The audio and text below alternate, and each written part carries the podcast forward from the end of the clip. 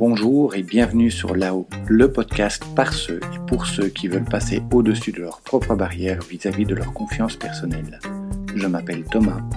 Enfant et adolescent, je manquais réellement de confiance en moi et d'estime de moi.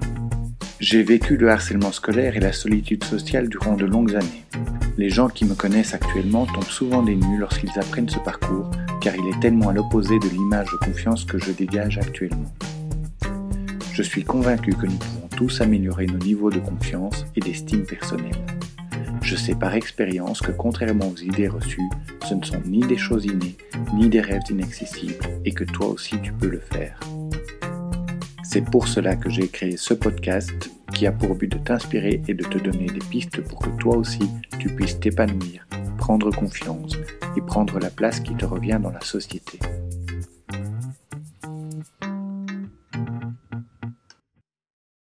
Les réseaux sociaux influencent de plus en plus nos vies. Aujourd'hui, ce serait un peu plus de 45% de la population mondiale qui y serait active. Souvent, on entend parler des effets négatifs des réseaux sociaux sur notre estime de soi, sur la qualité de nos relations humaines, et ainsi de suite. Pourquoi les réseaux sociaux nous fascinent-ils? Pourquoi cédons-nous à la pression sociale liée à ces outils? Pourquoi passons-nous autant de temps dessus? Quelle influence ont-ils sur notre estime? Est-il possible d'allier confiance en soi et présence active sur les réseaux sociaux? C'est ce que nous allons voir ensemble. Mais avant cela, si tu écoutes ce podcast, c'est que les sujets de confiance en soi et d'estime de soi t'intéressent. Alors n'hésite pas à t'abonner ou à t'inscrire à la mailing list pour être prévenu de la sortie de chaque épisode. Les réseaux sociaux ont des objectifs qui ne sont pas toujours compatibles avec notre développement personnel et interpersonnel. T'est-il déjà arrivé de te connecter et de naviguer sur ces plateformes un peu par réflexe, sans que cela soit pleinement volontaire? T'est-il arrivé de te sentir un peu vaseux après avoir scrollé quelque temps? T'est-il arrivé d'avoir l'impression de ne pas être capable de faire les bons choix ou de ne pas être assez bien? Sais-tu que c'est ce que le développeur de ces plateformes recherche? Les réseaux sociaux exploitent cinq biais cognitifs pour que nous y passions un maximum de temps. De cette manière, ils peuvent récolter un certain nombre de données personnelles. Et c'est sur cette base qu'ils proposent à leurs annonceurs des campagnes bien plus ciblées que ce que font les chaînes de télévision. Malheureusement, la manière dont ils s'appuient sur ces ressorts psychologiques ne nous aide pas à progresser et à aller de l'avant. En tant que créatures sociales, nous avons tous ce besoin vital de nouer des liens sociaux, d'exprimer notre sociabilité. Cela remonte à une époque où nous avions besoin de nous associer pour survivre, que ce soit pour nous défendre ou pour nous nourrir. Nous avions besoin d'être acceptés et reconnus par le groupe pour assurer notre sécurité primaire. Et c'est de ce besoin primaire que découle notre besoin d'interaction sociale et de reconnaissance. C'est celui-ci qui nous a amenés à développer la capacité d'imaginer les pensées, les sentiments et les motivations des autres. C'est aussi ce qui te pousse à parler avec les autres, pour être reconnu dans tes propos et pour être récompensé par un regard, par un sourire ou par un compliment. Les réseaux sociaux reproduisent ces interactions sociales directes en les substituant par des likes ou par la publication de commentaires. C'est de cette manière que les réseaux sociaux éveillent notre intérêt. Et c'est quand nous sommes captivés par ce qu'il se passe sur leur interface qu'ils génèrent de quoi être rémunérés. Les réseaux sociaux fonctionnent sur un modèle économique proche des chaînes de télévision. Alors qu'il était président-directeur général du groupe TF1, Patrick Lelay disait en 2004 Ce que nous vendons à Coca-Cola, c'est du temps de cerveau humain disponible. Ces mots pourraient être repris mot pour mot par Mark Zuckerberg ou par Vanessa Papas de TikTok. Les réseaux sociaux te bombardent autant que possible de petites gratifications qui stimulent les circuits neuronaux de la récompense. Que ce soit les décomptes des likes, les compteurs de partage, le compteur de commentaires, les swipes ou même les scrolls, ce sont autant de petites gratifications, perceptibles ou imperceptibles. À chaque nouvelle gratification, le circuit de la récompense libère un peu de dopamine. La fonction de base de la dopamine est de motiver les comportements indispensables à notre survie, comme la chasse, la cueillette ou la procréation. Mais la dopamine est également produite à chaque fois que nous rencontrons un événement inattendu et plaisant. C'est sur ce mécanisme que les réseaux sociaux et les jeux se basent pour t'inciter à continuer à les utiliser. Sur ce point, les réseaux sociaux utilisent les mêmes leviers que la machine à sous pour t'inciter à continuer à jouer. Comme une grande partie des gratifications ne semble pas prévisible et qu'elles ne semblent pas demander d'efforts prolongés pour les recevoir, cela te pousse à persévérer, à répéter encore et encore l'action que tu faisais. Et la répétition de ces petites doses de à moindre effort a un effet d'addiction. Netflix lance automatiquement l'épisode suivant d'une série. YouTube enchaîne sur une vidéo en rapport avec celle que tu regardais. Ton fil d'actualité continue à te proposer du contenu au fur et à mesure que tu scrolles. Et les sites de vente en ligne te font des suggestions d'achat en fonction d'articles que tu regardes. Dans tous les cas, ils utilisent un phénomène d'immersion. Ils engagent ton cerveau dans une continuité narrative ou émotionnelle. C'est pour les mêmes raisons qu'à la télé, les publicités sont bien plus courtes entre deux épisodes d'une même série que les coupures publicitaires durant l'épisode. Cela t'incite à consommer plus, à binge-watcher, à scroller encore et encore. Puis il y a les notifications qui surstimulent tes cortex sensoriels. Les notifications se basent sur le fait que notre cerveau est hypersensible au moindre bruit et au moindre mouvement pouvant nous signaler l'approche d'un prédateur ou d'une menace. En combinant les signaux visuels, les pop-up, les alertes sonores, les vibrations, elle mobilise ta vue, ton ouïe et ton toucher comme déclencheur d'attention. La manière dont ces stimuli te sont présentés s'appuie sur des millénaires d'évolution humaine durant laquelle notre survie dépendait de notre capacité à être alerté par les premiers signes de danger.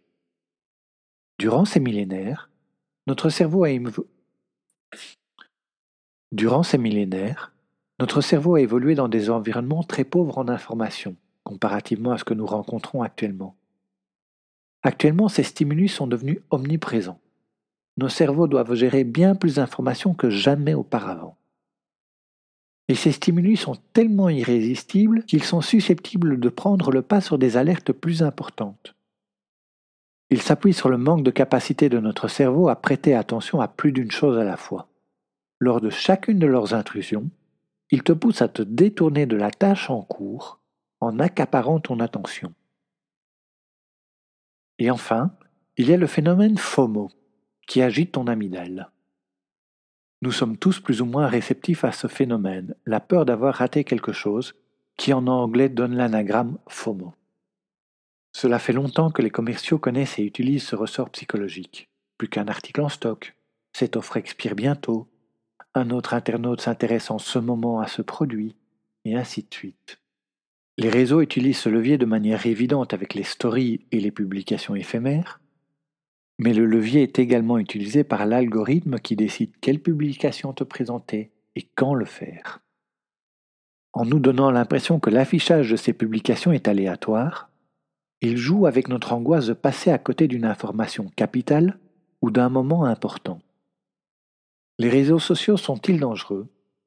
Dans ce podcast, je n'enchérirai pas sur les discours prédisant ou affirmant que l'addiction aux écrans pourrait ravager nos cerveaux ou créer un effet de dépendance irréversible. Actuellement, je n'ai pas trouvé d'études scientifiques sérieuses qui aient pu relever des dégâts cognitifs permanents liés à un usage excessif des réseaux sociaux. Cela n'exclut pas la possibilité de tels effets, mais rien ne me permet de me positionner pour ou contre ces annonces. Par contre, les réseaux sociaux peuvent effectivement avoir un impact négatif à court terme sur ton estime personnelle. Tout comme tu pourrais également apprendre à les utiliser pour développer ton estime et ta confiance en toi. Comment te préserver tout en étant actif sur les réseaux sociaux? Une des premières choses à te dire pour arriver à te préserver est que la popularité n'est pas, à elle seule, génératrice de bonheur. Contrairement à ce que l'évolution des médias et de notre société cherche à nous faire croire, la popularité ne crée pas la confiance, elle ne sert que d'amplificateur. Ce qui te donne confiance, c'est d'aimer ce que tu es et ce que tu as sans te comparer aux autres. Tu trouveras toujours plus riche, plus beau ou plus populaire que toi. Ton estime de toi et ta confiance viennent de l'image que tu as de toi-même en tant que personne. Cette image vient de ta personnalité, de tes forces et de tes faiblesses, de ta motivation et de ta détermination, mais aussi de ton sens de l'humour, de ton empathie et de ta créativité. Que tu aies une estime forte ou faible, le fait d'y ajouter une dose de popularité va juste amplifier cette force ou cette faiblesse. Le nombre de likes ou le nombre de followers ne sont ni un indicateur de ta valeur, ni source de bonheur. D'abord parce que les likes et autres gratifications visuelles sont des shoots de dopamine de mauvaise qualité. À chaque fois, notre ego est boosté un peu, c'est vrai. Mais cela s'estompe bien vite, et l'on est tenté de renouveler l'expérience. On part à la conquête du like, et plus on poste, plus on cherche la reconnaissance, plus s'installe un manque de confiance en soi. Pour bien vivre son activité sur les réseaux sociaux, il faut arriver à filtrer les retours que l'on en a. Quelle est la valeur d'un like ou d'un follower comparativement à un commentaire étayé et constructif? Quelle est la valeur d'une réaction virtuelle venant de quelqu'un dont tu ne connais pas le caractère comparativement à celle venant d'une personne dont tu sais qu'elle est habituellement sincère avec toi? N'oublie pas que tu n'es pas le seul à ne pas voyager en permanence, à ne pas faire la fête tous les week-ends. Premièrement parce que nous filtrons tous ce que nous publions pour ne laisser entrevoir que nos bons côtés. Ensuite parce que nous sommes tous tentés de nous abonner à des personnes dont c'est le fond de commerce, de nous faire rêver avec leurs voyages, avec leurs abdos, avec leurs voitures, avec leur maquillage, et ainsi de suite. Mais que savons-nous sur elles en dehors de ce qu'elles ont choisi de nous partager? Que sacrifie-t-elle pour pouvoir publier ces choses? Quel temps y consacre-t-elle Etc. Que ce soit une de tes connaissances qui voyage beaucoup ou un influenceur qui est sponsorisé pour te faire rêver, tous deux font des choix, des choix de vie, de dépenses, de relations mises de côté. Tous ces choix, et parfois ces sacrifices, ne sont pas souvent partagés. Et accepterais-tu de faire les mêmes choix pour pouvoir afficher ce genre de story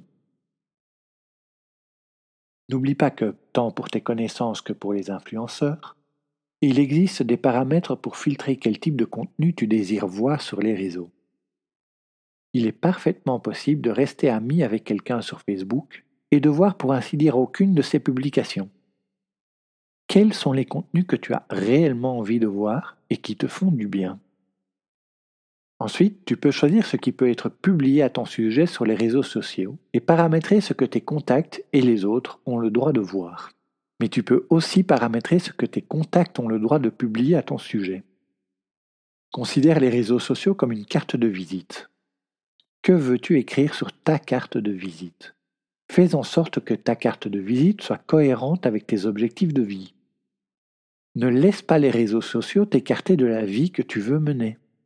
Il est important d'éviter de tomber dans des réflexes et autres comportements automatiques vis-à-vis du numérique qui peuvent te détourner de tes véritables enjeux et objectifs.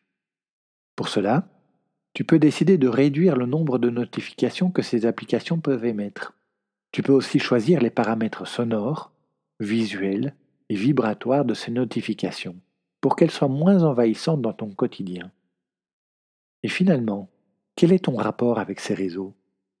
Quand tu te connectes, quand tu scrolles, quand tu swipes, est-ce de manière automatique ou intentionnelle? Mets-tu des limites au temps que tu y passes dessus? Il existe des applications qui peuvent t'aider à limiter la portée des ressorts psychologiques qu'ils utilisent. Il y a Facebook Demetricator, Twitter Demetricator, Instagram Demetricator, qui suppriment chacun des pages Facebook, Twitter ou Instagram toutes les indications chiffrées c'est-à-dire le nombre de likes, le nombre d'amis et ainsi de suite. Il y a Little Voices, qui expurge Twitter de la plupart de ses pièges attentionnels. Il y a aussi les fonctions de temps d'écran, que ce soit sur iOS ou Android, qui te permettent de te rendre compte du temps que tu passes sur ton smartphone, avec des statistiques par application. Il y a encore des applications comme OffTime, qui proposent un mode de verrouillage qui masque les applications ou jeux sélectionnés tout en laissant la possibilité d'utiliser le reste du smartphone. Mais au fait, peut-on utiliser les réseaux sociaux pour développer sa confiance? Il y a un moyen d'utiliser les réseaux sociaux pour développer sa confiance en soi, et son estime personnelle. Et cela se fait en partageant du contenu. Que ce soit des textes, des podcasts, des vidéos, des dessins ou des chansons, les personnes qui arrivent à gagner en confiance et en estime sont celles qui utilisent les réseaux sociaux comme une carte de visite pour une de leurs activités, qu'elle soit lucrative ou non. Ce ne sont pas les réseaux sociaux qui te permettent de travailler sur ton estime personnelle, mais le fait de partager du contenu. Tu pourrais le faire de diverses manières. Les réseaux sociaux sont juste un outil assez pratique pour le faire. Même si le fait de partager du contenu peut être perçu comme une arme à double tranchant, la toute grande majorité des personnes qui passent le pas et qui persévèrent dans leur démarche en retirent beaucoup de bénéfices. Un de leurs points communs, malgré tout, est d'être capable de prendre de la distance par rapport aux réactions et par rapport aux avis négatifs. C'est une attitude clé dans ce type de parcours. Pour la majorité d'entre nous, les réseaux sociaux servent au divertissement, servent à rester en contact avec les connaissances et servent à suivre l'un ou l'autre influenceur. Pour ces usages, il faut juste apprendre à ne pas se laisser piéger par les mécanismes psychologiques mis en place. Tu es libre de partager du contenu sur les réseaux sociaux ou non. Ce n'est pas la seule manière de gagner en confiance. Et pour gagner en confiance, je continuerai à te partager mes astuces. Voici pour cet épisode sur les réseaux sociaux et la confiance en soi. J'espère qu'il aura répondu à quelques-unes de tes questions si tu penses qu'il peut aider quelqu'un de ton entourage, n'hésite pas à le partager autour de toi. N'oublie pas de t'abonner ou de t'inscrire à la mailing list. Merci pour ton écoute et je te dis à la semaine prochaine.